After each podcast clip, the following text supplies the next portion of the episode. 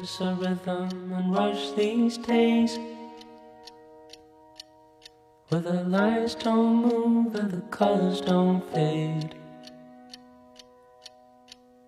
Leaves you empty with nothing but dreams. In a world gone shallow, in a world gone mean.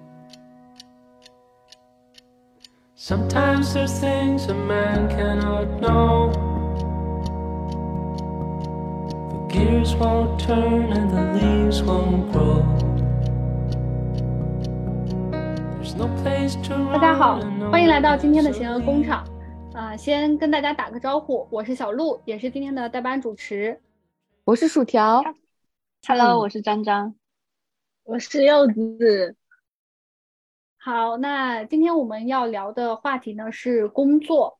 嗯、之所以要聊这个话题呢，就不言而喻，就是我们每天其实起码都有八到十个小时的时间是花在工作上的，所以占了我们工生活当中很重要的一部分，没理由就不好好的来讨论一下这个话题。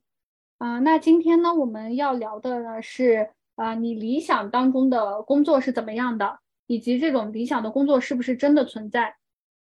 呃，有的时候我们就会说说，呃，理想的工作就是啊，钱多事少，离家近。但我相信这个很多时候就好像是用佛系或者是躺平来形容自己，其实更多的好像是我们在社交的时候的一种自我调侃的方法。嗯、那我觉得我们今天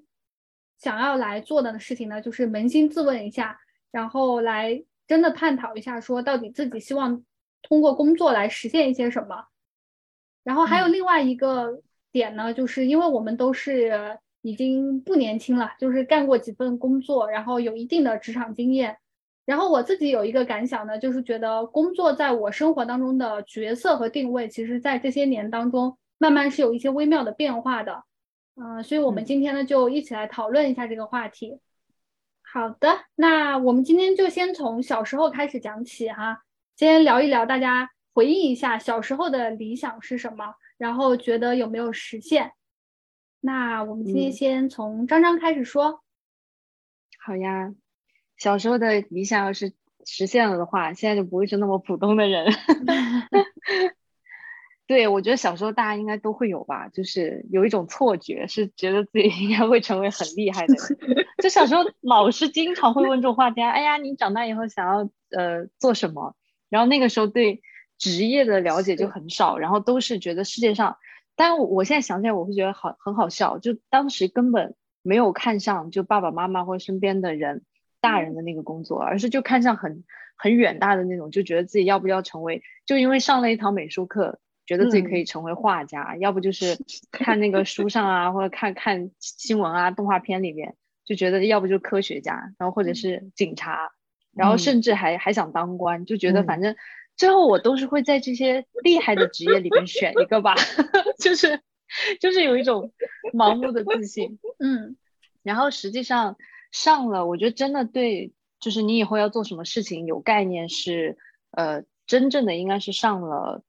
大学以后，就是你要你要或者是在上大学选专业的时候，你才会考虑到说，哦，那这个专业以后对应什么样的职业。嗯、我记得那个时候我我是受我爸的一点点影响算是，然后就选了新闻。但其实我我选这个有一个非常偷懒的想法，是因为我本来是理科生，但是我真的很讨厌学数学。然后我发现所有的好就是 很厉害的理工科都需要数学很厉害，所以就后来就算了，就是退而求其次，就只要我记得我高考就是填那个志愿的时候是给给到家里去先帮我考量，我说只要不学很难的数学，其他的那些专业都可以就是考虑一下。对，然后上了大学以后呢，就是对新闻还是充满理想的，就觉得说，嗯，应该是要呃成为那种呃新闻里边儿，比如说出镜的记者呀，然后或者嗯是呃制片人、导演啊，就是类似这种角色。然后可能那个时候是我记得是我们影响的比较深的那些人物，都是像白岩松啊、柴静啊，就那一类。那个时候就觉得说，嗯，我理想的工作应该就是成为像他们那种很厉害的大记者或者是主持人的样子。嗯嗯，其实你们呢？哎，你你刚刚说起这个，我就觉得我们有有一点是还挺像的，就是，呃，就我们几个都是传媒嘛，然后我是，就是我比较有记忆以来，我好像比较少那种天马行空的，比如说科学家这种，可能很小时候有，但是我不记得了。就我有记忆的，就是我从小的时候就想要当记者，然后我也是因为受到家里的影响，因为我爸爸也是就是从事这个行业嘛。然后，呃，我有记忆以来就比较小的时候，我就会幻想自己就是做记者的样子，但其实也是一种就是很模糊的想象，并并不是很具体。到了大学开始，我就开始认真的考虑这个事情，因为我觉得记者那个时候最吸引我的一个点呢，就是每一天感觉都会接触到不同的事情，因为你每天报道的事情或者你要钻研的事情是不一样的嘛。然后就感觉跟那种每天一成不变的工作有很大的差别，就是觉得它应该是一个很有新鲜感和很有挑战的一个工作，嗯，所以如果这样来说的话，我应该算是实现了吧？就是我现在做的事情跟我小时候所幻想的事情其实是一致的。柚子呢？嗯嗯，我觉得我跟张张还蛮像的。就是我小的时候也是属于那种很天马行空，就是觉得自己会成为很厉害的人那种。印象最深的是，我觉得我会成为一个天文学家，可能是 小的时候有那种十万个为什么是叫这个吧，百科全书就会介绍那些书，对对对对，就会介绍那些星星啊什么的。当时就觉得是一件很酷的事情，然后就对着天。发呆就觉得以后我就可以成为研究这些星星的人，是不是很浪漫？你那个时候已经懂得浪漫是什么了，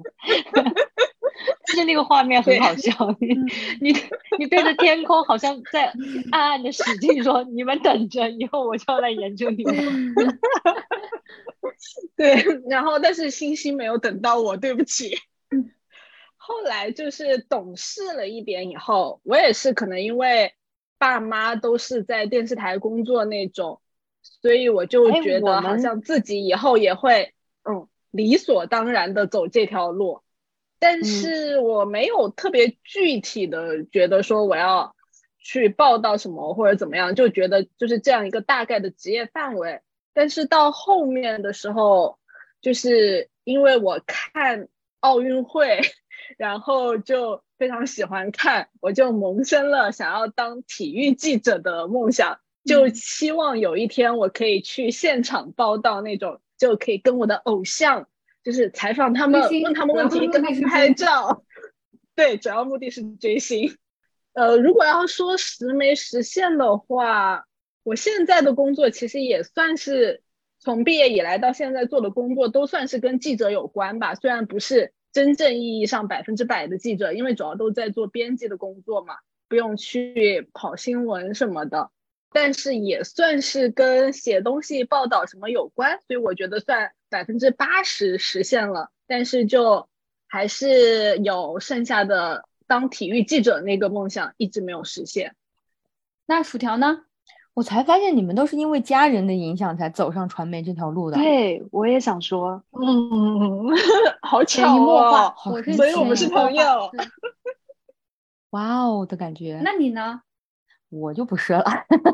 因为我们家，我我们家也倒是有在电视台工作的亲戚，但是我自己的爸爸妈妈就完全不是做传媒这一行的。然后你要真的问我，我小时候的。呃，什么规划的理，就是呃理想的工作或者是想做的事情，我觉得可能就跟大家都想的比较类似的，什么科学家呀，然后什么之类的，就厉害，就是都是那种我的梦想啊，我的梦想的那个时候，然后就没有说特别细化过自己到底要做啥吧，然后反而是就现在做上这一行了之后，你再回看小时候的时候，就觉得自己身上。其实有比较符合这一行的特质，就是爱多管闲事。然后，然后 对，就是真的是我从我从幼儿园开始就是一个很爱多管闲事的人。就我记得那个时候，幼儿园有一次，就几个玩的特别好的小伙伴，然后其中有一个人就是在打闹嬉笑的过程当中把头给摔破了。然后我觉得那个时候我幼儿园的老师其实是很想息事宁人，把这件事划过去的。结果就放学的时候，我第一个走出校园，见到了受伤的同学的家长，就立刻向他报告了这件事。你这叫打小报告？你这个是打小报告的？没有，但是我就有很关心或者很干嘛呀什么的，然后结果第二天就被幼儿园的老师谈话了，然后就诸如此类，反正这件事情让我印象很深。然后后面就有一次放假的时候回家，然后呃，就这几年的事情，然后我就在我的学生时代的东西里边就翻出来了，我在高中的时候自己编的一份报纸。然后是真的，就是自己设计，然后自己排版，然后就是那种 A 三纸打印下来的那种，就是就是还是几面的那种的。然后感觉好像就一直在做类似相关的东西，对。然后所以其实你要真的说的话，就也是比较误打误撞的进了现在的这行，然后反而是发现就现在的这行是很适合我自己做的工作，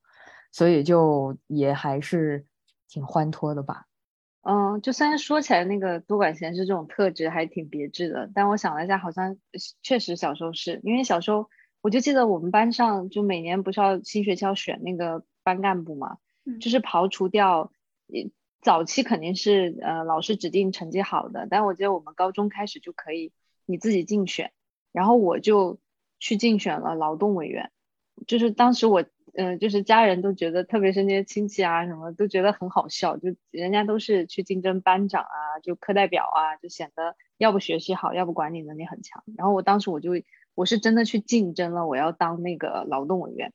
就是因为我我就觉得特别喜欢享受那种呃安排事情，然后把一些小事做好，然后呢莫名其妙的有正义感，就是。就是那个事情，就是觉得，我觉得劳动分配这件事情是非常讲究正义感的。我就特别干看不惯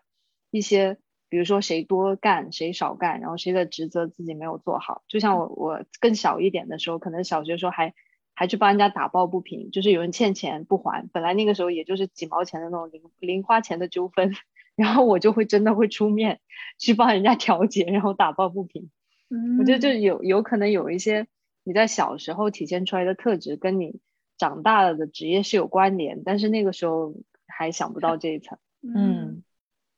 对。那刚才我们就回忆的比较久远一点，想的是小时候的梦想。然后我们现在回忆近一点，可能都还不太懂事。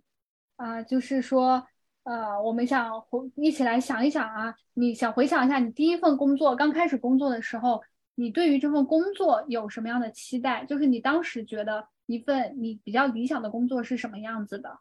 张张先来分享一下。我第一份工作其实就是呃跟大家一起嘛，就是做新闻媒体啊这种。然后我想想，其实我的那个对于第一份工作的期待的转变，不是发生在真正工作了以后，反而是发生在大读大学的阶段。就是我不知道你你们有没有经历那个？我记得大家最开始进入新闻的这个专业学习的时候，其实还是有很好的那个老师。会给大家分享以前的案例啊、故事啊，就你对这个职业的那个神圣性是有感知的，你就觉得哦，这是一个嗯，为了社会公益的那么一个行业，对吧？都会有这种阶段。然后呢，当时在就是那真的是像一个呃爬坡又往下走的这样一个过程。然后后面你在呃在感受到那些。就是新闻人或者是媒体人在一些时事里边的那种强大的推动力，或者是至少是过去了呃过后了以后再返回来看的话，然后你会备受鼓舞，就觉得自己做的这份职业非常重要。就哪怕它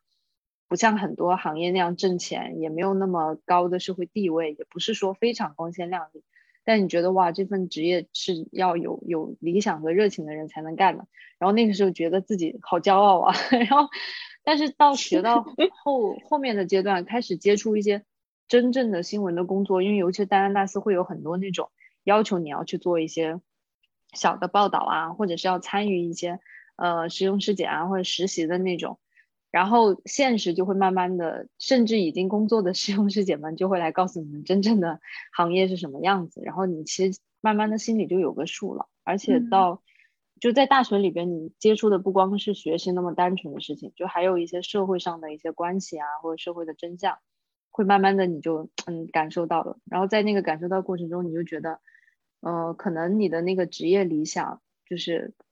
还，反正我自己啊，都还没有熬到我真正做这份工作的时候。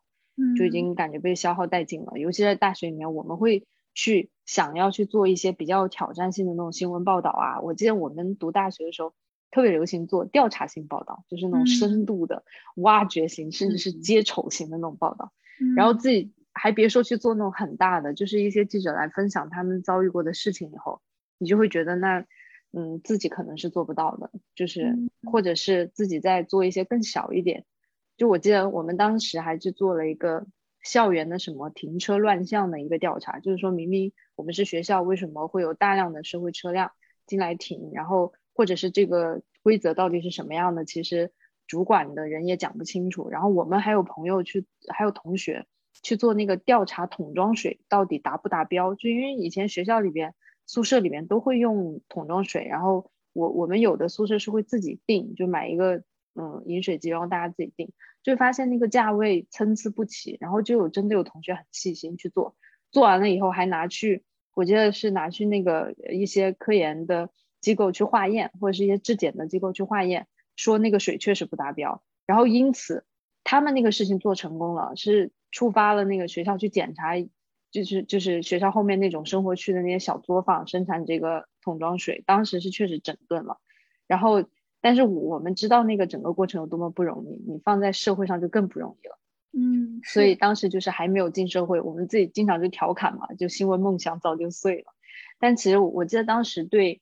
新闻梦想或是新闻理想这件事情理解的时候，有有一句话是我们老师就是推给我们，但是我我们当时。我自己啊，至少还是被他鼓舞了一段时间。就是那个应该是其他的，就诗人的诗吧，就不不是那种专门 for 新闻行业的。但那个老师他就说，其实用这个来形容就非常贴切。就是我觉得有新闻理想的人啊，可能都听听到过，就是为生民立命，为天地立心，为往圣继绝学，为万世开开太平。就这个帽子就非常大，但当时觉得听到以后激情澎湃。就讲嗯，要要去，至少是为生民立命这件事儿，就给他们发声嘛。这个是都不到第一份工作了，第一份工作真正开始做的时候，我对工作期待就是首先能 挣足够的工资，因为其实我对工资的要求也不高，但是我觉得至少花了那么多年读书啊，投入了那么多，第一份工作我觉得在工资上是要对得起自己的付出的。然后第二个就是。就是因为我们当时一开始进的时候，对那个工作还是有敬畏感的，还是觉得虽然很多的新闻的它的价值没有非常大，但是至少，嗯，就交到自己手上的还是要认真对待吧。所以第一份工作，呃，当时还是忐忑的。就真正你走上那个岗位以后，就发现自己的能力好像，嗯，也还是欠打磨。就现在具体的事情，就是还闹了很多那个小笑话吧。然后就比如说你，你觉得你在学校练了那么多年那些稿件啊、文字啊什么，应该不成问题。但实际上真的有，就是歪七扭八的，或者是参差不齐的，甚至有时候有些奇怪的 新闻稿件交到你手上要处理的时候，你就会觉得那才是真正的难题。就以前你们有没有这种感觉？好的稿子到你手上反而好处理，然后难处理的就是那些参差不齐的，然后你要把它就是像。变废物为那个宝石一样的那种，至少让它体面吧。然后我觉得那个的过程是还挺考验功力的。那个时候就经常会觉得自己知道它不好，但是呢又没有足够的那个能力，能在非常短的时间内把它提升成一篇质量非常好的稿子。那个时候就会意识到还是挺有局限的。嗯，那柚子呢？第一份工作对对你来说，你有什么样的畅想或者有什么样的期待？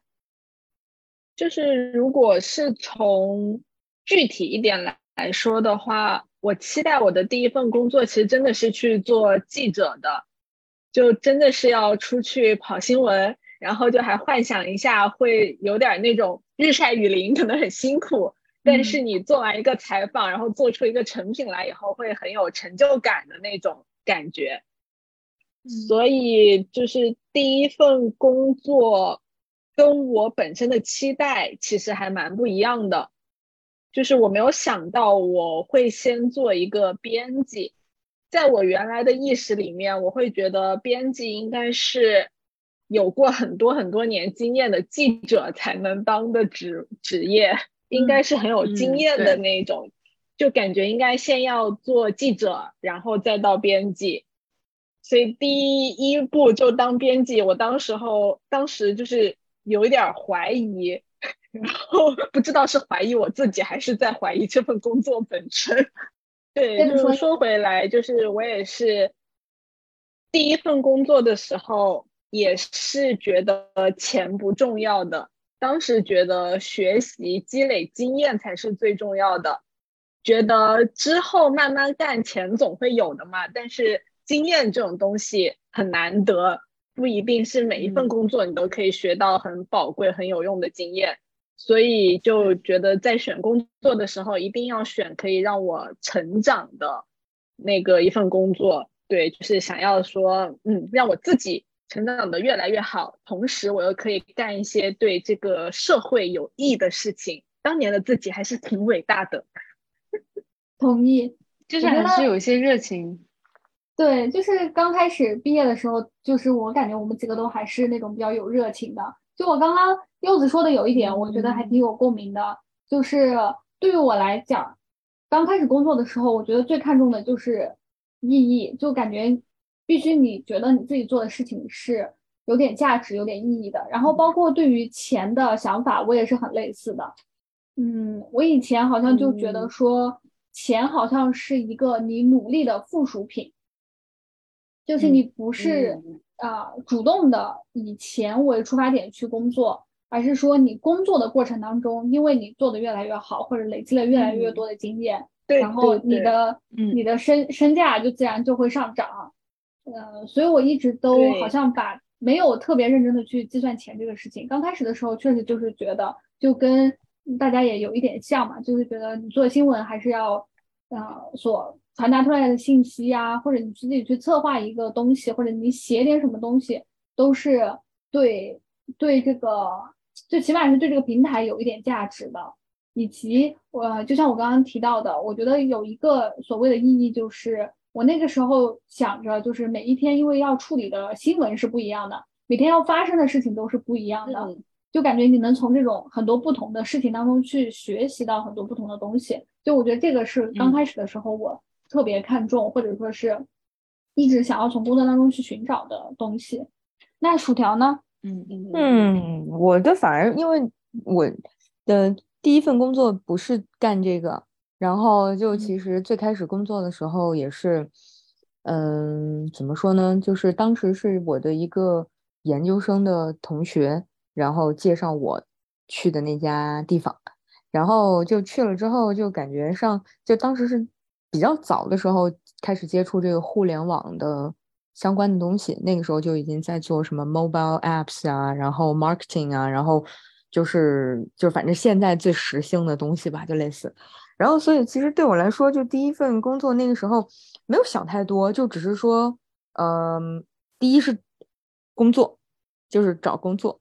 然后有了一份工作。然后第二个的话，就是在这个工作里头，就是对我来说比较重要的就是。呃，能学到东西，就是这个是的，就反倒是钱呢或者啥的，我可能跟你们刚才提到的也比较类似，就是没有说在钱的这个部分就是计较太多，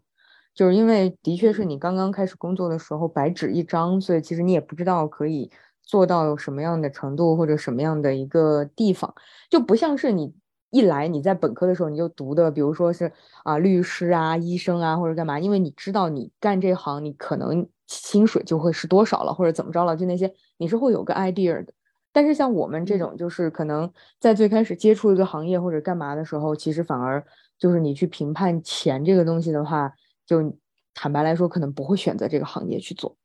对，所以就可能对我来说比较重要的就是，第一就是我能不能继续有所成长，然后第二个的话就也有去考虑过会不会有创造一些价值跟意义吧。但是后面就。越到后面，我就越发现，其实这些所谓的意义跟价值，很大程度上是你自己去赋予它的，而不是这份工作赋予你的，就是其实是反过来的。所以就就还好，在这些部分我就没有说有纠结到太多。我即便到今天到现在为止，我还是一样，就我在做的东西会不会让我有所成长，无论是在我的认知，或者是说我的能力，或者是说。就是经验或者是就任何的一个方面，只要有成长，那我就觉得是 OK 的。嗯，但是但凡就是让我觉得有一种就是在那种原地踏步或者内耗啊或者干嘛的时候，就可能会做出一些不一样的选择了。就像我为什么会离开第一份工作去到后面第二份工作，就是也是因为当时就感觉有一段时间在原地踏步，没有突破。嗯，那我感觉我们四个总结起来最大的共同点就是，为什么我们到现在。虽说大家都自力更生，但是没有大富大贵，就是因为我们都啊，也如如粪土。刚开始的时候都没有很仔细的考虑过这个事情。那你真的要考虑的话，你在选专业的时候可能就会开始考虑了。嗯，那那个时候可能还没有什么概念嘛，但是也有可能选专业的时候不知道，还没有没有太强。但是我觉得现在想回过头想，就是。就算我觉得，就算我们有机会重选一次，我们也未必会选真的会赚钱的专业。我觉得至少我是啊，就是虽然我知道可能做某些某些专业赚钱，我不确定我自己真的如果能计算到未来这个专业可以让我赚很多钱，我是不是真的就会选它？我我不敢确定。嗯嗯，我觉得这个呃有一方面是因为其实我们没有经历过真的很缺钱。就是我们没有经历过那种因为钱让给让你的生活窘迫到你没有选择。我觉得是那样的话，因为嗯，我其实像我周围会有朋友，就可能家庭条件啊各方面会稍微差一点，然后他们别说是呃现在你让他们再重新选，其实他们从选择第一份工作开始就会倾向于选择呃工资待遇更好的工作。我觉得是因为。嗯，没有那个迫切感吧？就像现在，你要真的再让我想，就是比如说我们在已知了这个专业以后，他的职业的待遇啊、发展啊各方面了之后，再回过头去想当初选择专业，嗯，可能不会选择这一个，但是一定是选择另一个自己觉得从现在看来可能更有价值，就是不一定是工资待遇，但一定是让自己觉得可以做的更有满足感，然后更长远。或者是自己觉得那个技术含量啊，或者什么各方面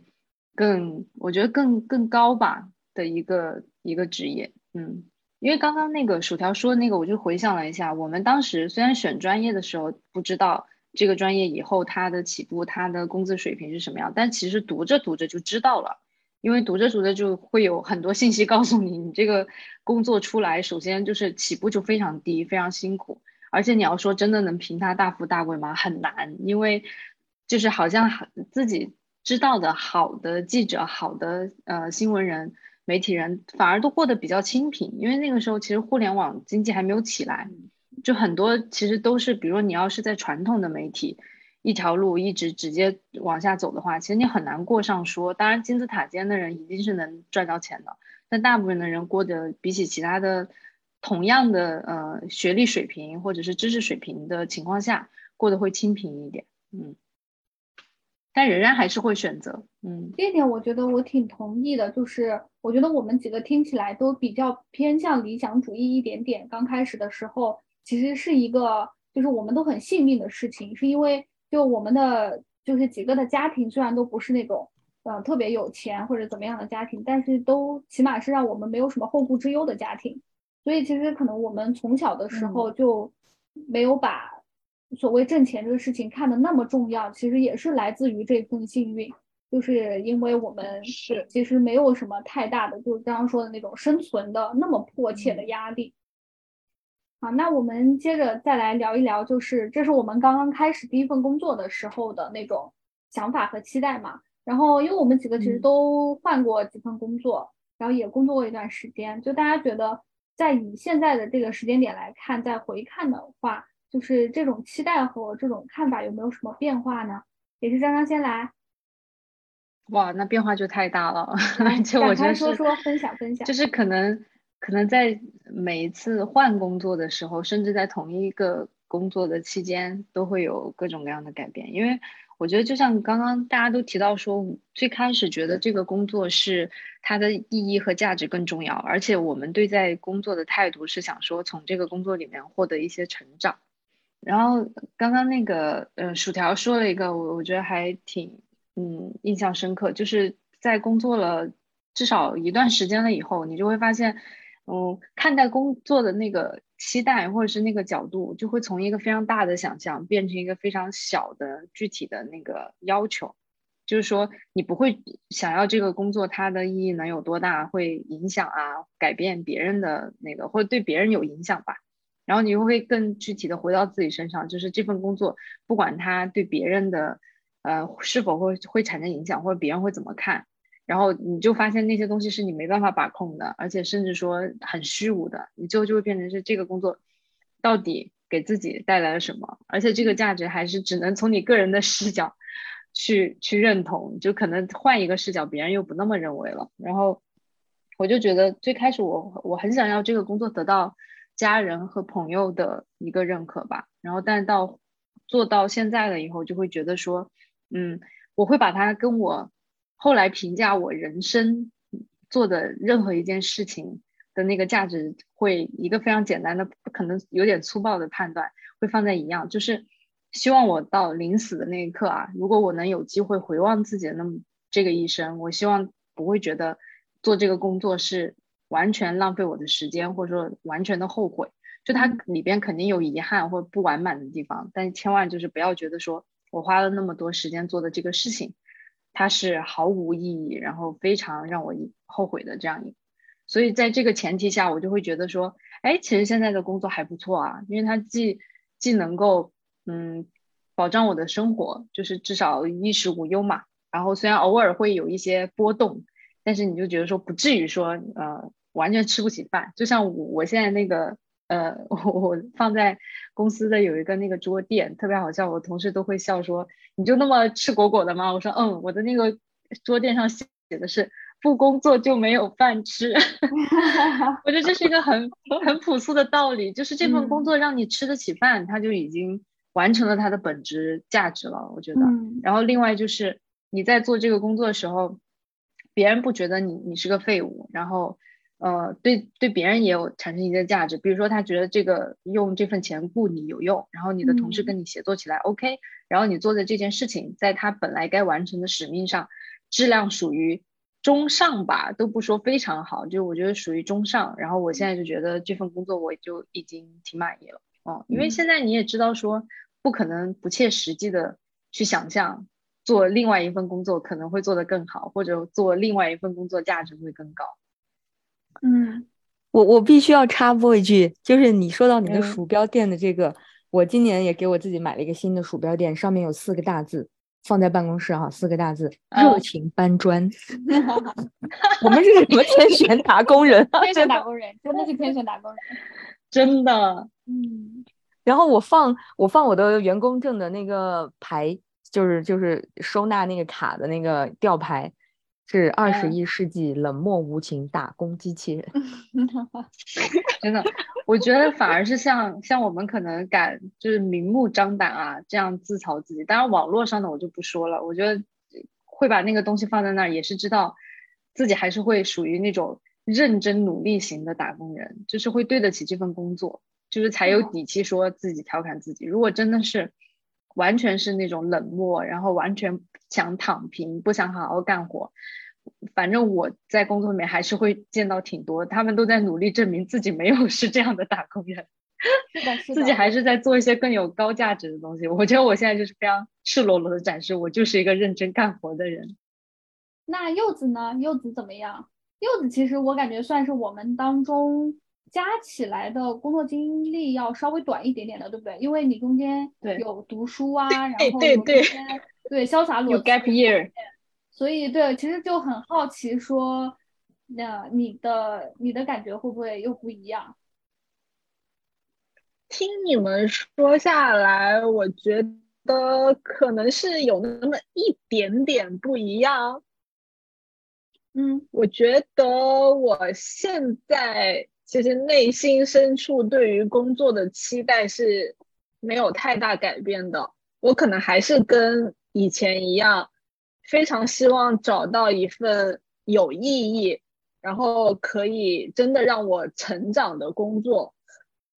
我我觉得我我跟柚子就是完全是两种心态，他就是在不停的寻找，然后用那个标准，就是比如我我期待的理想的工作，或者我期待能足够高效、有价值的那个工作在衡量。然后我觉得我就是那种，我已经对那个理想的工作没有期待，然后我就，但是呢又不放弃说，呃，要做完全没有价值的工作，所以就会在自己的工作里面不停的找价值。但我我最开始我觉得为什么会有这样的转变，也是因为只要是从一就是只要是踏入了职场，然后你就会发现说，确实至少，我觉得从我的嗯。现目前的一生啊，就是你很难有那种说能够达到自己理想要求的那种工作。就是我就很好奇，柚子没有在这个寻找过程中，对会质疑自己是不是那个标准设的太高？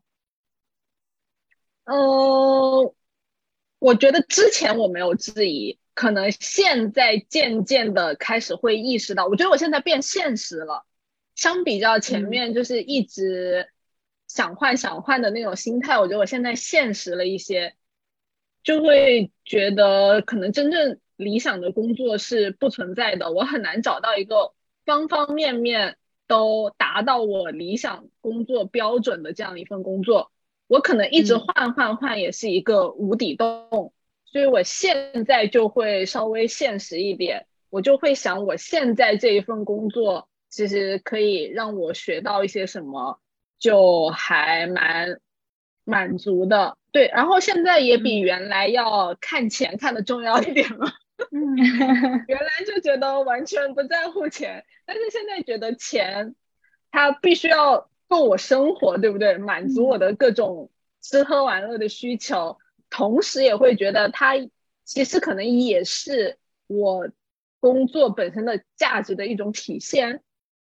就是感觉还是要稍微匹配一下，原来不 care，但是现在会开始 care 了，就可能是从一个非常理想主义的状态蜕变到一个逐渐认清现实的状态。我就是，对，就是很想跟你们分享我之前看的那本书《毫无意义的工作》，就是狗屁工作。我看这本书的时候，我真的是觉得说的太有道理了，因为我觉得他。就是说的很好的一点，就是他说毫无意义的工作或者狗屁工作为什么会让人感到格外痛苦？其实它是一种精神暴力，就它是有一个心理学的角度上就来说，我们可能从婴儿时期开始，就是天生的有一种我们会它它叫做身为原因的快感，就是我们会因为我们自己做的一些事情改变了外界的事情。我们会感到快乐，就那个心理学家是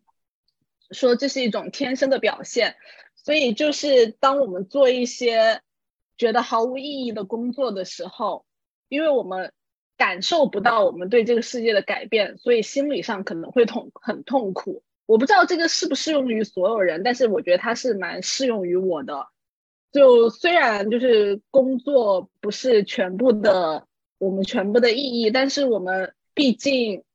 一天大部分的时间都在工作，我还是希望我稍微快乐一点，所以我觉得可能这是我为什么一直就是在追寻想要一份有意义的工作的原因。不知道你们有没有相同的或者不同的看法？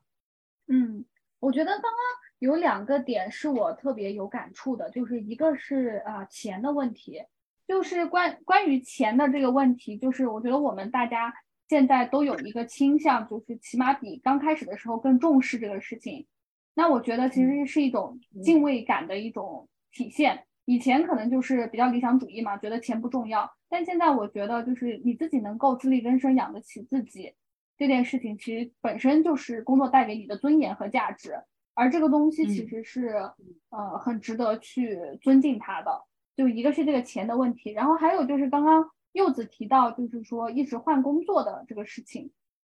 因为我啊也回想了一下我自己嘛，我自己其实也是有在不停的通过换工作来试图找到那个就自己心目当中觉得比较有意义或者比较有价值的那个工作，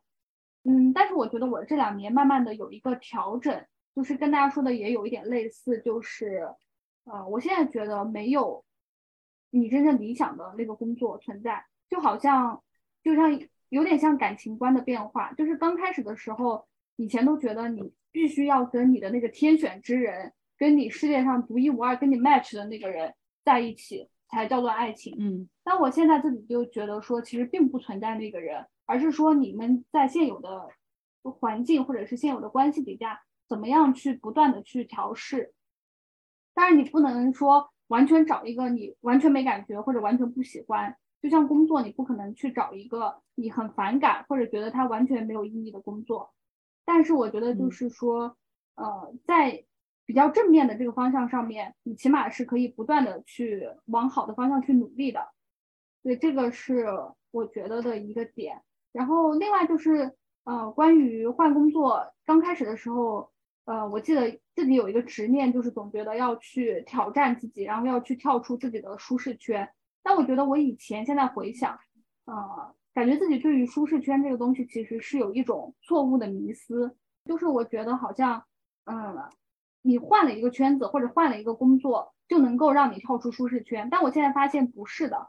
刚开始换圈子的时候，其实肯定会你可能会有那种陌生感和那种新鲜感，然后误让你就是误以为你好像，呃，得到了一些新的变化或者是新的东西。但我发现就是其实你很快就会。头脑覆辙，所以我觉得就是说跳出跳出舒适圈，并不是说你，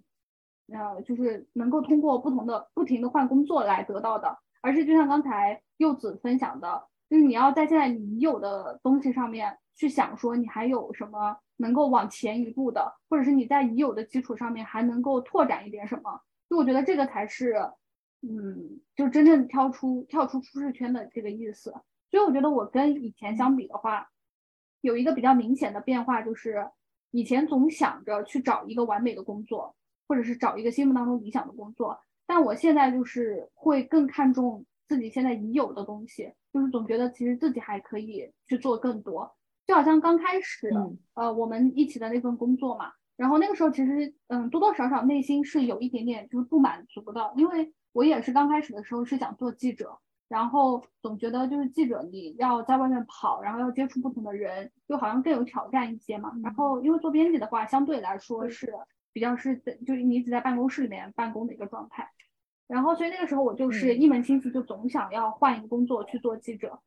但是我现在回头来看，我就觉得其实我回想那个时候有一些东西我还是可以做得更好的，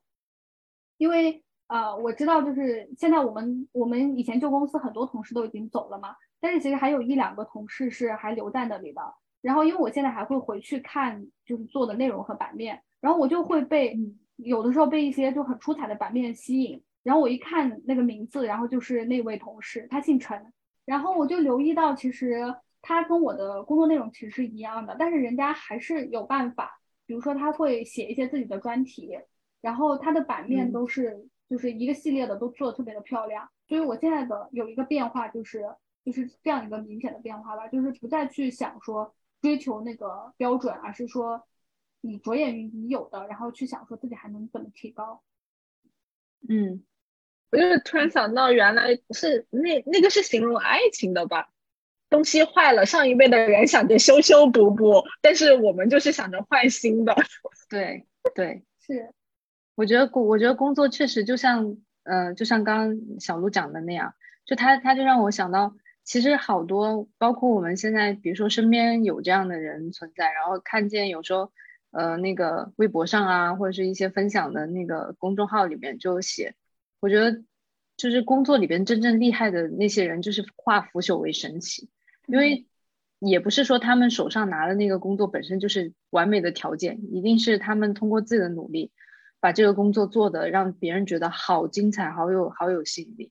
你一说到以前做那个，比如说一些很好的版面，其实我以前有被薯条给鼓鼓舞到。你你你们记不记得以前薯条就是，他就挺有那种执着的精神，就是他会在拿到一些自己感兴趣的选题稿件，或者是拿到那个主题的那种版面，他会花很多心思去想说啊这个要怎么怎么做好看。虽然这件事情大家都会做，但是我觉得他在这件事情上表现的更加努力和更是有热情的。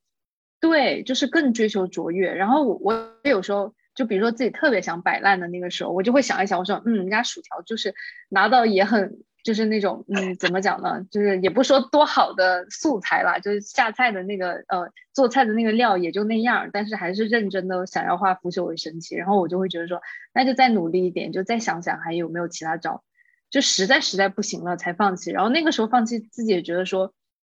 呃，也不是说这个工作不值得，而是。自己也努力了，然后最后的那个成果，即使觉别人觉得，比如有时候拿去签板，主任会觉得这是什么 bullshit，然后你自己会觉得说啊，那我已经努力了，我也心安理得。哎，那薯条有没有什么补充？你看看，成为了别人的榜样。嗯，对我觉得我我我都没想到哎，我的天呐！但是我我觉得对我来说，其实。我很小的时候，就是其实我家里人对我很担心的一个事情，就是三分钟热度和不踏实。所以其实就不，我不是在第一期节目我也分享过，就是为什么现在能够沉下心来或者干嘛，就是因为看到自己的天花板在哪里，然后就很想要努力的去垫脚尖，然后推高那个天花板，去够到一个更高更远的天空。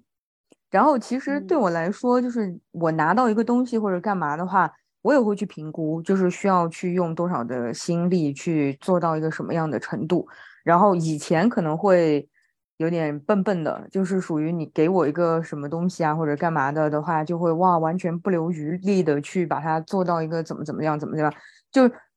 我做一件事情的出发点一定是就是对得起我自己，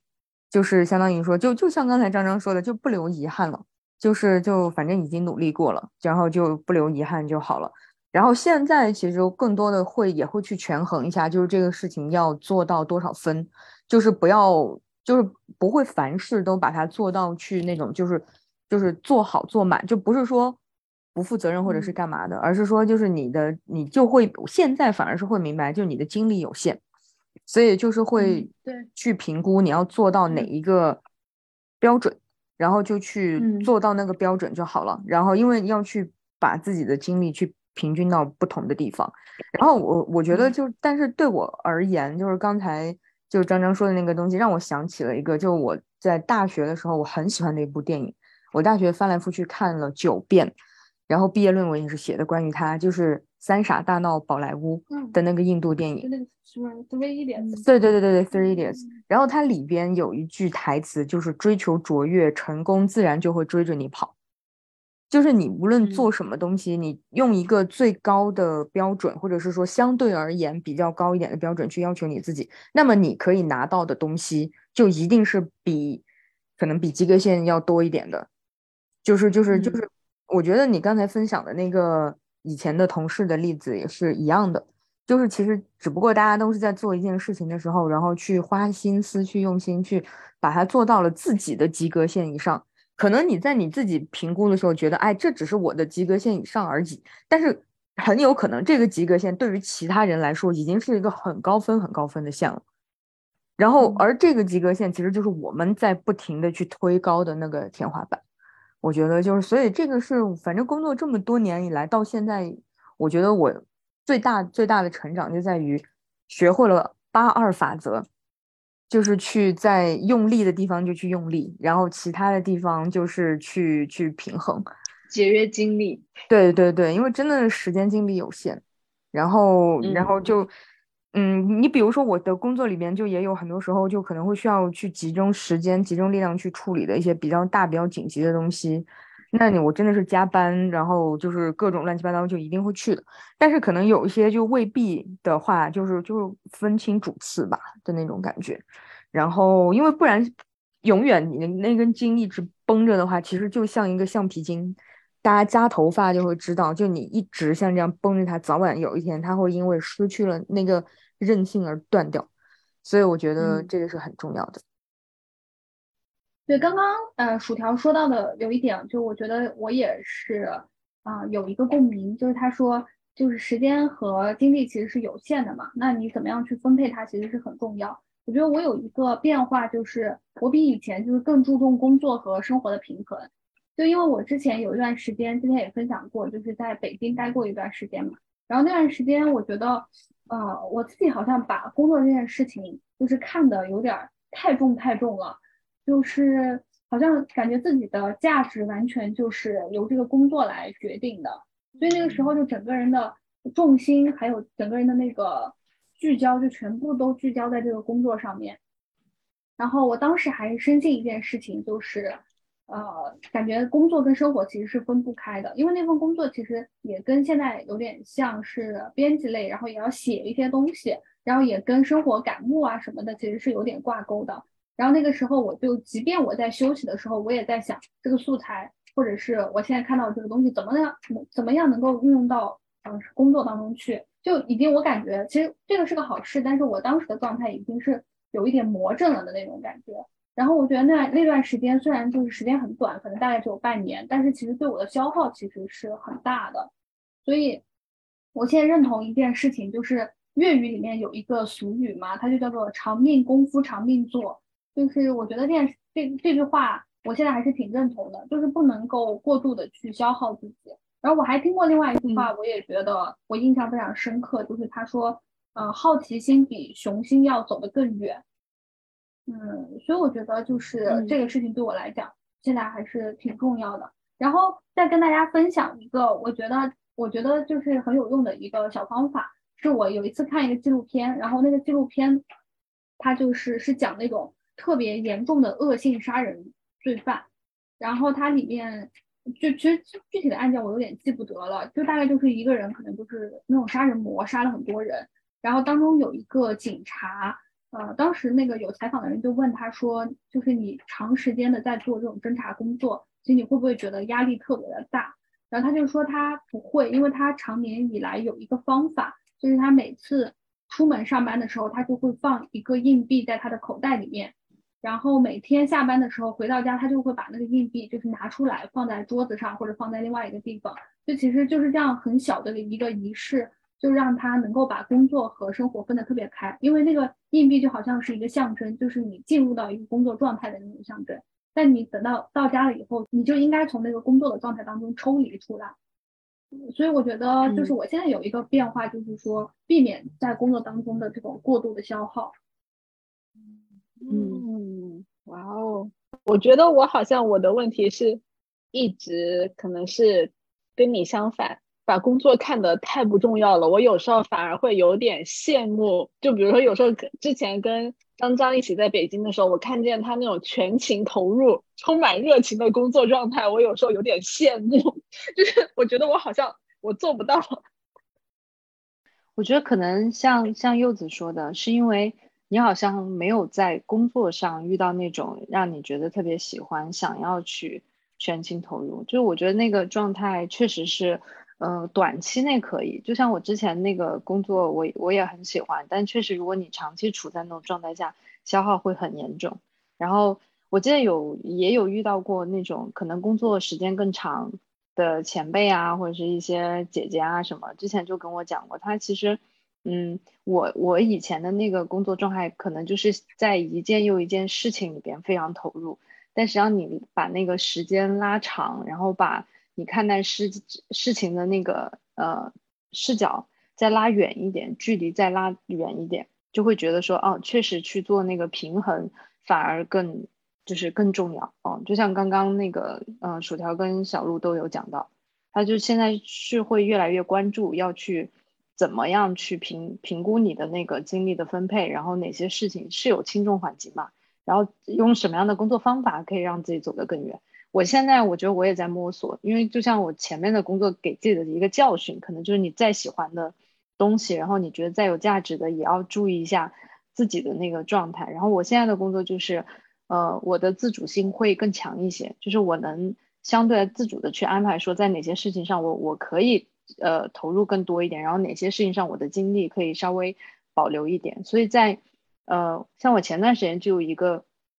活儿。它就是属于那种在某一天会很辛苦很累，然后在那一天我的精力啊，就是又进入到那种很投入，但是从那一天出来了，比如说抽离了，晚上回家了以后，我就会有那个身体上的一种嗯疲惫，然后那个疲惫其实就是在提醒我需要就是歇一段时间了，所以我在那个之后有点给自己也放了一个羊，就是就是所有的事情都相对呃偷懒一点，然后舒缓一点去解决剩下的事情。嗯，我觉得现在就是可能在职场里面久了才会有这样，才能做到吧。就哪怕有时候之前是懂得那个道理，但是很容易就陷在一件又一件事情的那个焦灼里边。对对对，是的，我觉得找到一个就是让你舒适的节奏感是很重要的。嗯嗯，好，那我们接着来聊一聊，就是我之前看过一个问题，他就说，就是问你把职场当做什么，就感觉还挺有意思的，我们可以来聊一下，看看有没有什么启发。然后他有几个备选的答案，呃，有比如说是战场，就是可能你来来来斗争的，来证明自己的那种是战场。然后一个是学校，就是你来这里学习的、成长的。还有一个呢，就是啊，游乐场。游乐场我理解就是那种游戏人生的那种吧，就可能比如说家里有矿，然后 来 感感受一下体验体验 cosplay 呀，体验一下对。然后还有就是，比如说贩卖机或者是秀场，对，等等之类的哈。那大家觉得自己曾经是哪一种，然后现在又是哪一种呢？就不限于上面的这几个选项，可能想到别的也可以。我当时看到这个问题的时候，其实，呃，当时其实我的答案还是学校，就是我感觉是一个来自我成长的地方。然后我记得当时我有一个同事，他的回答他是说。他觉得职场是道场，就是修炼的地方，嗯，然后我当时其实我知道他当时是开玩笑的，然后但是我就对这个答案印象挺深刻的，然后直到数年以后，我自己觉得我也把职场当做道场了，就是为什么？我现在就是感觉以前就是很看重就是工作的那个结果，或者是工作所带来的那种实际的意义。或者说是，甚至它外在看起来是不是能够被别人认可，或者是有一定的就是光鲜的那种程度，所以我觉得我看中的可能是这些东西。但我觉得我现在看重的就是更是就是自己的提升，但这个提升就是跟以前那种成长不太一样。以前的成长可能比较着眼于是那种业务上面的成长，或者你为人处事的呃能力的成长。那我现在就是更是就是比较就是往里走一点点，就是。嗯，那种自己心灵上的成长吧，就是我感觉，就其实，呃，职场里面现在还是会每天都会遇到各种各样的困难，或者是让你觉得痛苦也好、生气也好，各种各样情绪的的事情嘛。然后我现在就是比较相信的事情就是，就你之所以会产生这样这些各种各样的情绪或者是痛痛苦，其实都来自于你内在可能就是对一个事情的看法可能是需要调整的，或者说你不接受这个事情。才会让你产生那么大的反弹。那我觉得我现在倾向于就是把每一天都好像当做是一个练习，或者是一个，嗯，就是讲的佛佛佛性一点，就是一个修炼的一个过程。就是每当我遇到一件事情的时候，对我就去想说，这个事情它到底让我那么难受，或者让我那么产生一些情绪的根源到底是什么？就是把它看作是一个反思自己的机会，然后在这种反思当中。可能去提升自己，对，所以我现在是觉得，可能就是用道场来形容我自己还挺贴切的。嗯，大家呢？嗯，刚刚说到那那几个选项，我觉得我我呃最开始也是会把职场当学校，因为其实我们在学校里学的关于职场的东西太少了，所以你在进入到真正进入到职场以后才。才会需要去吸收和学习真正在职场生存的法则，和去验证你的那些技能。大部分情况下，你会觉得很多技能型的东西，或者是是工作的那些技术型的东西，需要重新去学习。我觉得初期可能都都是吧。但我现在，我我我其实琢磨了一下你之前提供的那那几个词儿，我想来想去，我都觉得每个。形容或者是每个比喻都是只能呃去表达职场的一一个层面。我现在觉得职场就是职场本身，就是它很难用一个，就它像是那些所有特征的集合体。但是它最重要的，我自己觉得啊它就是一个价值交交换的那个场域。就是无论你抱着什么样的目的，然后它是一个非常呃从某种程度上来说。就可能在局部看来有一些不公平或不对等，但是从大体来看，它非常的对等。它就像一个市场一样，就是你你你把什么样的自己的，比如说你的工作的技能、你的价值，然后输出到这个场域里，然后可能公司、别人或者是社会换走了这部分价值，然后他给到你工资，然后他即使没有给到你工资，他给到你个人成长的一些经验，或者是给他连经验也没给你，那就是那种非常舒适的情绪价值的，就是他总是会回报给你一些东西。所以我觉得就是职场就是职场它本身，就有时候，嗯，当然我自己也会，就是会。嗯，不避免的，就是会觉得啊，职场要给我带来我生活的意义，我人生的价值或者什么之类的。然后，然后有时候甚至觉得说，凭什么我付出了很多，然后但是这份工作没有回报给我对等的那个东西？但你放在更长的一个时间，尤其是我们现在工作那么几年，我就会觉得说，其实可能都是因为在局部上我们过于去苛求它需要具备一些呃。过于感性，过于或者是过于理想的一个属性，但实际上它一直就是那个样子的。就它的运运行的规则其实非常公平，就是所有的工作，就就像刚刚那个听柚子说到他看的那个书，我是之前听了另外一个就很喜欢的一个播客，就随机波动，他们也聊那个狗屁工作那一期嘛。我听了以后，我其实当下的感受也。对，感受也是非常深的。我觉得哇，它里边举例子，尤其是他举了很多跟我们很熟悉的那个工作的例子，确实就是描述起来确实 好像毫无，对，就是就是缺少一些价值。但是后来我是跟另外一个朋友聊起天，我给他讲了一下，就这期讲的是什么。然后我觉得他的一一句评价还挺中肯的，就是嗯，他在一些就他们举例的那些工作。可能是在他们自己看来是没有价值，或者是因为不符合他们对于呃就是价值交换的追求，因为他们觉得在职场我是用我的我的知识欲，然后我的抱负想要去交换我自己想要交换那个东西，但是那份工作没有达成这个属性，但不代表职场没有。然后我觉得嗯，他们列举的那些工作在另外一些人的手上，他可能就是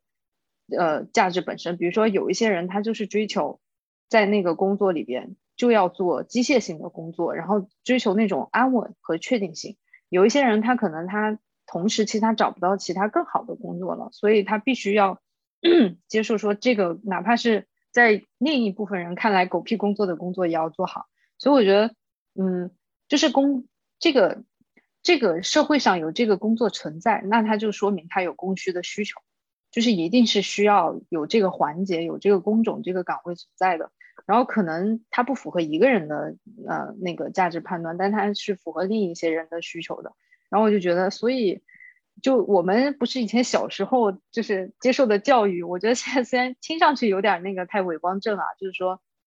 工作没有高低贵贱之分，但我现在是确实切实的体会到了，我觉得工作没有高低贵贵贱之分，是因为只要是被人需要和。能够产出别人需要的东西的工作，它就肯定有它自己的价值。所以你做什么工作，它也不必然的是非常的低，然后非常的无意义，但是也不必然的是到从感性层面有多么的高尚。因为真正的做那些高尚的不求回报的事情的，一定不是工作，那就是奉献。就是所以我觉得在职场来看，职场就是就是它本身，嗯嗯。柚子呢？柚子对这个有什么想法？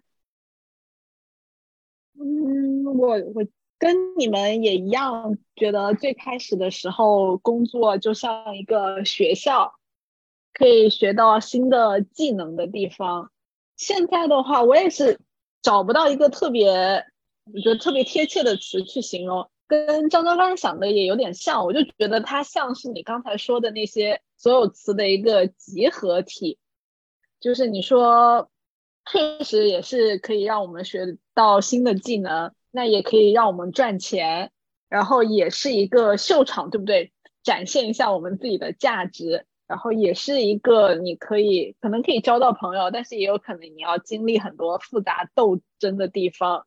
所以就我感觉它是一个有很多层次、很丰富的、很立体的一个东西，对。然后，所以就很难找到一个词去概括它所有的特征。嗯，但我自己的话，我就是觉得，不管它是什么都好，反正它不是我们生命的全部，也不用太投入太多的感情进去。就我自己的话，就随缘一点就好。我不想说他，就不想因为他某一些特性去改变我自己可能一些看法或立场，就还是做好自己想做的那个人吧。嗯，哎，你刚你这个话说那个随缘一点，让我想起最近在小红书上一直推给我的一句话，叫做“打工而已，不必太上头”。上头。有时候上头的时候，确实要提醒自己，就稍微抽离一点点。哎，说说到工作上头，我觉得是很难以避免的事情。就像我现在的工作，可能就是大家觉得是选择一个相对容易啊，或者是呃，就是不那么容易上，就是不那么可能上头的。但实际上，我觉得在工作里面保持能上头的能力还还挺重要的。就是就说明你真的在乎。然后你在乎，你才会计较，才有可能去说，就是比如你你在里面有没有成长，或者你怎么看待，就是你你把它当成一个事儿了，我才会去思考。不然的话，就是如果完全不带情绪，就像有时候小姐妹在群里说，我就是一个冷酷的工作机器，然后也不必跟那些工作里面碰到的傻子呆子去计较。但我觉得就是不和他们计较，但是仍然要计较这个工作，呃，就是呃。自己会还是要投入一些那个情感价值的，就那个那些情绪价值是说我是在意的啊，因为如果完全不在意，我觉得真的就会变成，嗯，它就变成了一个机械化的操作，它都不能叫一份工作了。对，如果完全不在意的话，其实那个八小时其实就变成一个牢笼了，对不对？就把你每天就困在。对，就真的是狗屁工作了。薯条呢？这几个选项，你觉得有哪个是觉得你心目中跟职场比较类似的吗？呃，没有哎，我没有想象过，就是或者是把这个职场当做是什么嗯过，嗯，就是我觉得就是一个翻工的地方，然后嗯，也没有说把它当成一个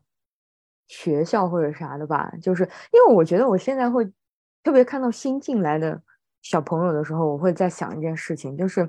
就是你说你招聘一个人进来，然后这个人就完全纯抱着一个，就是来这里学东西的一个，就把这里当成一个学校一样的那种感觉的话，那很反感，对不对？就我会觉得好像有点不太对。就虽然我自己本身，对我自己本身也是一个希望能够学到东西的，但是这个不是说来这里了才去学，对对对对对，就不是把它当成一个学校，然后。我的上级或者我的怎么着，还有手把手教我怎么怎么怎么样，而是应该是在你工作的过程当中，首先你要自己去积累，就你要把那个心态去去转过来，就你已经不再是一个学生了，对，所以其实反而我觉得把职场比作是一个学校的话，就可能对于现在的我来说会感觉有一点怪怪的，嗯，明白，这个我觉得我很同意，就是呃，我觉得你自己把它当做是你提升的。手段是没问题，但是前提是你要能够提供价值，就你要对得起你的那份工资，你再来说那个学习或者是提升。如果你光说你来这里学习的啊，如果我我可能我们来一个新人同事，他跟我说我来这里学习，我也会心想，就是 可能也会有点满头问号。嗯，对，就我觉得可能现在想想来的话，就感觉他，我觉得他是更多的是一个。交易的地方，嗯，就是我把我的钱，贩卖机不是不是不是不是贩卖机，就是贩卖机的话是你去投钱进去，然后你买东西出来。但我觉得现在来说，它职场它是一个一个交易的地方，一个一个像是那种那种交易场所。就比如说最基本的就是我把我的时间拿过去交易，然后你付我薪水，然后再往上一层的话，就是他对我就是。就是也不是说我去卖时间他就买的，对吧？就总之我的这个时间能够，就还是像你说的，就带出来的这个价值，就是他的需求跟我所拥有的，以及我的需求和他能给我的，就是这些东西，就是就是它是一个一个对对对对，对，就是它又变成了一个一个就是交易市场的那种感觉。就是就是这个说上去可能会有点太商业化或者太怎么着，就仿佛是充满了铜臭味。但是实际上就是你只有在看清楚了这个地方，看清楚你自己有什么和你想要什么，然后看清楚对方想要让你做什么和要如就是他能拿什么来给你，就等等等这些东西之后，就是才能够达到一个比较愉悦的状态吧。因为我觉得很多人在职场里边之所以不开心，就是因为他，比如说他想要的。和他的能力不匹配，或者是说，呃，公司想要让你做到的东西啊，或者怎么着，就是可能太简单，又或者是太难。其实说到底都是这是一个不平等交易，就是这一整个 deal 是没有办法达成的。就是这样子，就是我记得之前还看过一个东西，就是呃，公司开给你的薪水里有相当的一部分，就是你可能要承受一些情绪上的耗损，就是买你的不开心。对对对，就 somehow 这个东西也是这个交易里的一部分。就所以我觉得你像就像这样子去理解这件事情之后，我其实就会对职场也不是说什么下头或者是上头之类的东西，而是你会去评估，比如说我在做这件事，我之所以会放那么多的精力，除了它重要以外。那还有可能是因为我觉得这件事情对我重要，或者是说就是这个价值，就是你会有一个判断在里头。那我们再来讨论一个话题，就是现在我们都是那个打工人嘛，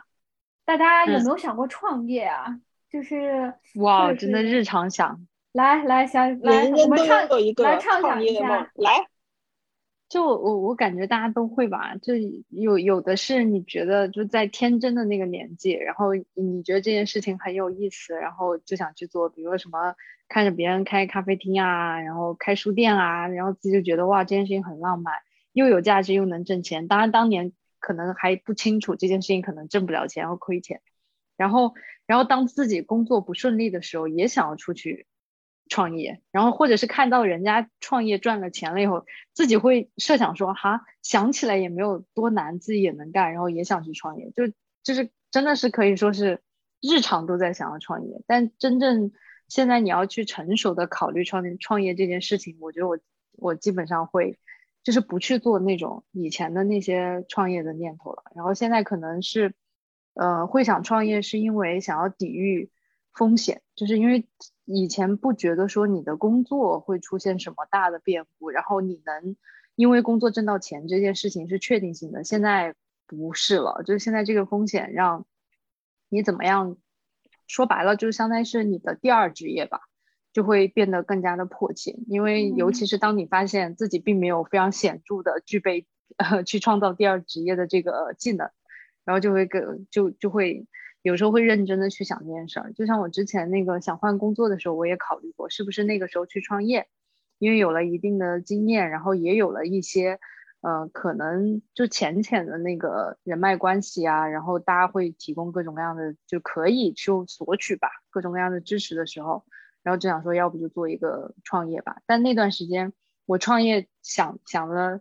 两个方向，一个是赚小朋友的钱，因为小朋友的钱真的。准确说是家长的钱就很好赚，然后第二一个就是赚那个老人的钱。当然这样说起来有点功利，但是我觉得这两个是市场需求非常旺盛的地方，就是而且这两个的需求它不太随着经济的波动。就我当时是是因为我自己身边，比如说有一些有小孩的朋友啊，或者是我自己的那个呃哥哥姐姐啊、亲戚啊，然后你就会发现他们花了好多的。钱跟精力在在小朋友身上，我就在想说，那自己有一定的怎么说知识基础吧，然后从小大家也觉得你适合教小朋友，那是不是做一些那种偏呃小朋友的那些兴趣爱好的培育啊，然后做那种呃基于地方网络的，就因为你回家做嘛，就亲戚朋友肯定会支持，然后从那个什么一些兴趣爱好的培训开始，然后或者是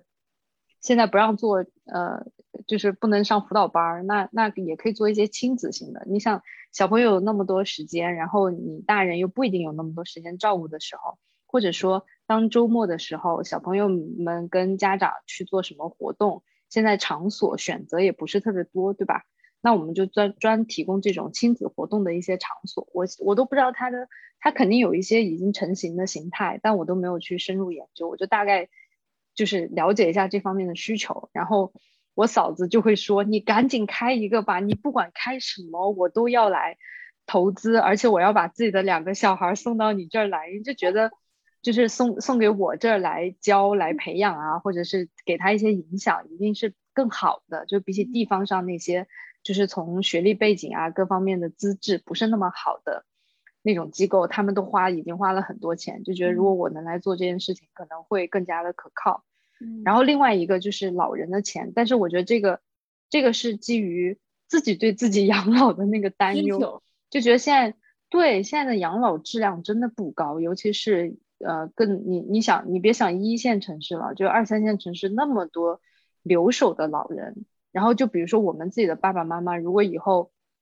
等到我们就他们年纪再大一段时间，又不不太可能跟我们一起住在呃其他的城市的情况下，那谁来负责他们的养老？因为你把你请护工，你又担心护工就是照料的不细致，然后不诚心啊或者什么的。你去想去送到养老机构，把现现在现存的那些养老机构条件又非常差，然后也没有保障，然后要一想到自己以后面临的状况可能更加就是恶劣，因为我们可能还没有什么呃可以依靠的子女啊，就至至少目前看嘛，觉得好渺茫，然后就想说那那不如从现在先做一些。就是看看有没有可能做一些高质量的那个老年人的生活服务啊，养老服务这种，因为我觉得这个需求肯定是有，但是现在可能自己不具备这个能力和知识，包括那个前期可能会有大量的投入，然后现在还不能做。但这两个方向是我认真考虑，觉得，嗯，其实如果有现在有时间、有精力，然后有一定的呃资本积累的话，其实是可以考虑做这两个方向的。当然，它能不能赚钱不好说。但是我觉得它一定是一个可以长久做的一个嗯行业吧。嗯，你看，就是思考就越来越越来越功利了，就 是越来越实际，对不对？就是以前对以以以前就是比较浪漫化的想法，就比如说花店啊、咖啡店啊，就是文艺清新。然后现在主要想，这是文艺青年的想法。对，现在就想说市场有没有需求，然后以及自己有没有需求。对 对。毕竟现在感受到生活不容易。刚开始的时候，我感觉我们其实都还是偏向于在象牙塔里面，就是没有感觉到生存这件事情的压力其实是那么迫切的。现在我感觉，就不管是大环境也好，年纪也好，或者经历也好，都让我们多多少少会体验到说，你赚钱能够赚钱，其实是一个并不容易以及很有尊严的事情，对吧？对，能稳定赚钱就更难了。是啊，给我们四个人一人一朵小红花，我们都能，目前还能 还能那个自力更生。柚子呢？柚子有过什么浪漫的想法吗？现在又有什么变化？呃，人人都有一个开咖啡店的梦想吧，我感觉小时候 真的，我也不例外，真的。对，但是我本来一直觉得，哦，我也是有过创业的想法的人。但是刚刚听张张讲完以后，我就发现 我那些都不叫想创业的想法，是创业的幻想，是吗？对，就他是非常认真的，有在想过啊，去做一些调研，哪一些值得做，然后他有什么发展方向。我就是非常简单的想一下，哦，开个什么店，干个什么活儿，然后就这种，所以可能我不算真正意义上的有创业的想法吧。而且就是我一旦有这些想法的时候，浪漫的 国家家，我是浪漫主义者。对，就是一旦有这些想法，我一想到他之后要经历的那些事情，我就会打退堂鼓，就退缩，就觉得不行，太复杂了，我干不来，我还是老老实实赚钱的想法。对，然后对，所以我觉得现在我们干这个节目，已经算是我做过的最接近创业的。事情最把它付把想法付诸实际行动的一件事情了吧？所以这样，所以这样，其实想起来，我我们如果这个播客能够坚持做下去的话，也不知道未来会会带来什么，对吧？是，说不定哪天就成为了我们的 叫什么正经创业项目。刚刚说到那个，不是说完创业了吗？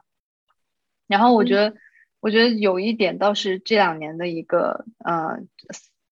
怎么讲心得吧，就也算是更认清自己或者认认清工作这件事情多一点。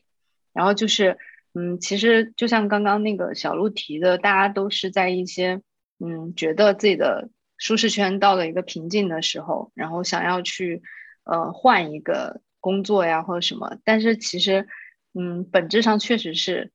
嗯，尤其是像我们这种状况，如果你花了一些成本去探索或者去尝试，然后过了很长一段时间了以后，其实你进如果是真的进入到了舒适圈，那就说明你已经找到自己擅长做的事情了。然后，所以千万，我之前也是看到有一个，应该是看的一个访谈还是什么，就说为什么要跳出舒适圈，就不要轻轻易的跳出你的舒适圈，因为那是你探索了之后发现你在那个位置上可以最好的发挥你的所长，然后能够轻松的做事情，实现最大化，实现高效的价值转换，那你就不要轻易的跳出舒适圈。所以我觉得现在也是，就如果是刚入行的或年轻的小朋友们 能够听到我们这期播客，也想跟他们讲，就如果你认真的探索，嗯。早早两年的时候吧，还可以去探索一下。探索了之后，发现了自己合适的工作，然后它必然不是完美的。但是如果你觉得你在那件事情上是能够实现价值转化，并且你是擅长这件事情，然后，嗯，我觉得也不要抱着说那种感受会一直持续，而那种感受是你需要在以后的日子里不停的化腐朽为神奇。然后只要觉得说那件事情还能给你自己和别人创造价值的话，它可能就是。你所擅长的，你应该在那个位位置上为这个社会，或者是为你的人生创造那个更多可能性的那个工作。对，我觉得就是很有启发这一段，就希望也对我们的听众也有有所启发。我觉得就是很认同的一点，就是说，呃，如果想要尝试的话，我觉得还是确实要趁早，就是趁早多尝试尝试，多多去。呃，探索一下自己到底喜欢的是什么，适合的是什么，然后呃，对，就是找到你一个比较舒适的状态之后，确实我也很认同一点，就是所谓的化腐朽为神奇以及追求卓越，就是你把一件小事给做好，或者是把手头的事情、目前的事情给做好的那种，就是工匠精神吧。我觉得那个其实是也是很重要的，在工作当中。那我感觉今天。听下来，感觉还是大家这这一段时间或者这几年以来，在工作上面的成长和变化都还是挺多的。感觉今天我们也对自己的工作生涯就是做了一个很好的反思。那么就也祝愿大家能够早一点能够找到让自己舒适的那个状态，然后好好的跟自己的工作去相处。好，那么今天就到这里喽，大家拜拜，拜拜，拜拜。watch sun